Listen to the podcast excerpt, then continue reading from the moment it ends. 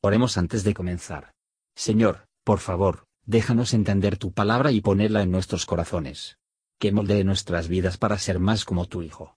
En el nombre de Jesús preguntamos. Amén.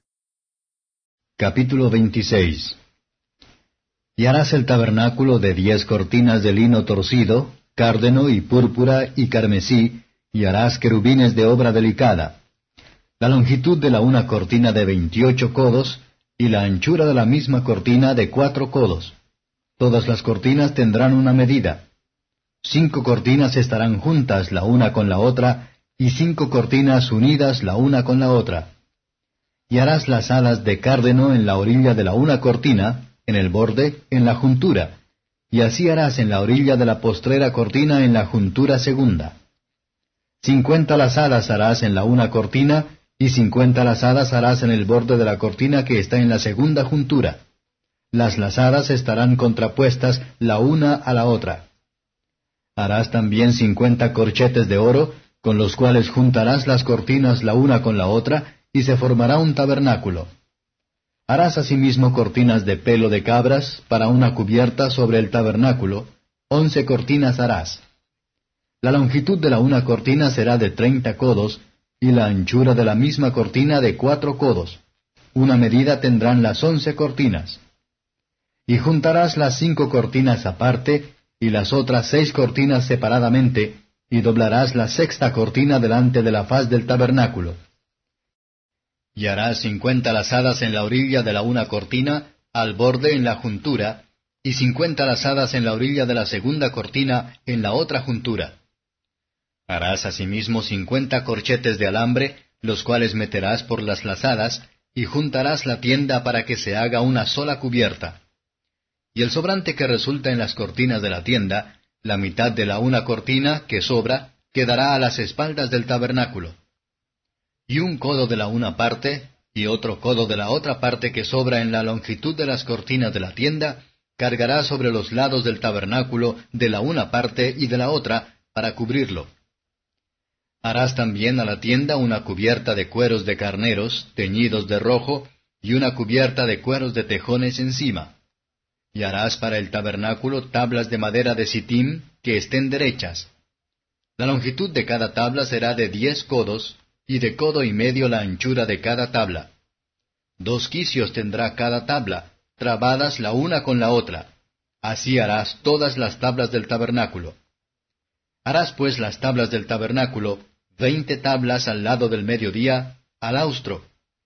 Y harás cuarenta basas de plata debajo de las veinte tablas, dos basas debajo de la una tabla para sus dos quicios, y dos basas debajo de la otra tabla para sus dos quicios.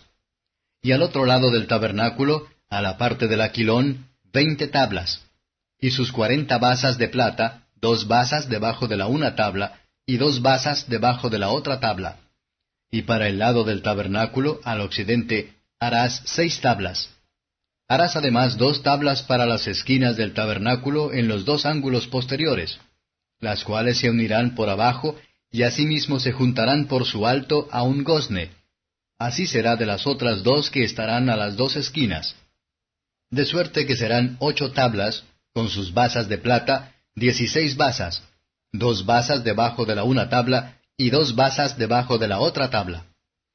Harás también cinco barras de madera de sitim para las tablas del un lado del tabernáculo, y cinco barras para las tablas del otro lado del tabernáculo, y cinco barras para el otro lado del tabernáculo que está al occidente. Y la barra del medio pasará por medio de las tablas del un cabo al otro. Y cubrirás las tablas de oro, y harás sus anillos de oro para meter por ellos las barras. También cubrirás las barras de oro y alzarás el tabernáculo conforme a su traza que te fue mostrada en el monte. Y harás también un velo de cárdeno, y púrpura, y carmesí, y de lino torcido. Será hecho de primorosa labor con querubines.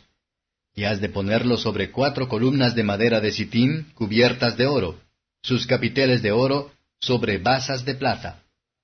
Y pondrás el velo debajo de los corchetes, y meterás allí, del velo adentro, el arca del testimonio y aquel velo os hará separación entre el lugar santo y el santísimo. Y pondrás la cubierta sobre el arca del testimonio en el lugar santísimo.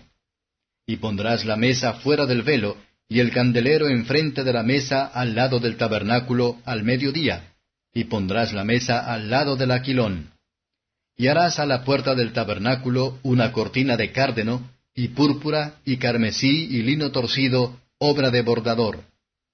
Y harás para la cortina cinco columnas de madera de sitim, las cuales cubrirás de oro con sus capiteles de oro, y hacerlas has de fundición cinco basas de metal. Comentario de Mateo Henry Éxodo capítulo 26. Versos 1 a 6. Dios manifestó su presencia en medio de los israelitas en un tabernáculo o tienda de campaña, debido a su condición en el desierto. Dios se adapta a las señales de su favor, y los dones de su gracia, a estado de su pueblo y quiere. Las cortinas del tabernáculo tenían que ser muy rica. Iban a ser bordado con querubines, lo que significa que los ángeles de Dios que montar sus tiendas alrededor de la iglesia. Salmo 34 verso 7 versos 7 a 14. Las cortinas de materiales más malo, que se hacen más largo y más amplio, cubren los otros, y fueron defendidos por forros de piel. El conjunto representa a la persona y la doctrina de Cristo, y la iglesia de los verdaderos cristianos, y todas las cosas del cielo, que por fuera son malos, pero por dentro, y ante los ojos de Dios, es gloriosa y preciosa. Versos 15 a 30. Las basas de plata cada una pesaba alrededor de 115 libras, se colocaron en filas en el suelo. En cada par de estas tomas, una fuerte junta de madera de acacia, cubierta con planchas de oro, fue equipado por espigas y muescas. Así paredes estaban formadas por los dos lados, y por el lado oeste. La pared se celebró más entre sí por barras, que pasan a través de los anillos de oro. Durante este se extendieron las cortinas. Aunque móvil, que era fuerte y firme, los materiales eran muy costosa. En todo esto se trataba de un tipo de la Iglesia de Dios, edificados sobre el fundamento de los apóstoles y profetas, siendo Jesucristo mismo la principal piedra del ángulo. Efesios 2 versos 20 y 21. Versos 31 a 37. Un velo, o una cortina, separan el lugar santo del lugar santísimo. Fue colgado sobre pilares. Este velo era para una separación entre el lugar santo y el santísimo, que prohibía cualquier mirada en el más santo de todos. El apóstol dice cuál fue el significado de este velo, Hebreos 9.2.8. Que la ley ceremonial no podía hacerlos allegan perfecto, ni tampoco el respeto de dicho programa llevara a los hombres al cielo. El camino hacia el lugar santísimo no estaba descubierto, mientras que el primer tabernáculo estaba de pie.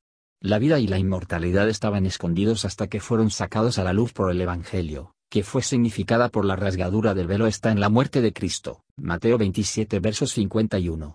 Ahora tenemos libertad para entrar en el lugar santísimo, en todos los actos de adoración, por la sangre de Jesús, sin embargo, como nos obliga a santa reverencia. Otro velo fue hacia la puerta exterior del tabernáculo. Este velo era la defensa del tabernáculo tenía. Dios cuida de su iglesia en la tierra. Una cortina será, si Dios, por favor para que sea así, tan fuerte una defensa a su casa, como puertas de bronce, y cerrojos de hierro. Con esta descripción típica de Cristo y de su Iglesia antes de nosotros, ¿cuál es nuestra opinión sobre estos asuntos? ¿Vemos alguna gloria en la persona de Cristo? ¿Cualquier excelencia en su personaje? ¿Cualquier cosa preciosa en su salvación? ¿O cualquier sabiduría en la doctrina de la cruz? ¿Nuestra religión resiste un examen? ¿Y somos más cuidadosos para aprobar nuestros corazones a Dios que nuestros personajes hacia los hombres? Gracias por escuchar y si te gustó esto, Suscríbete y considera darle me gusta a mi página de Facebook y únete a mi grupo Jesús Answers Prayer.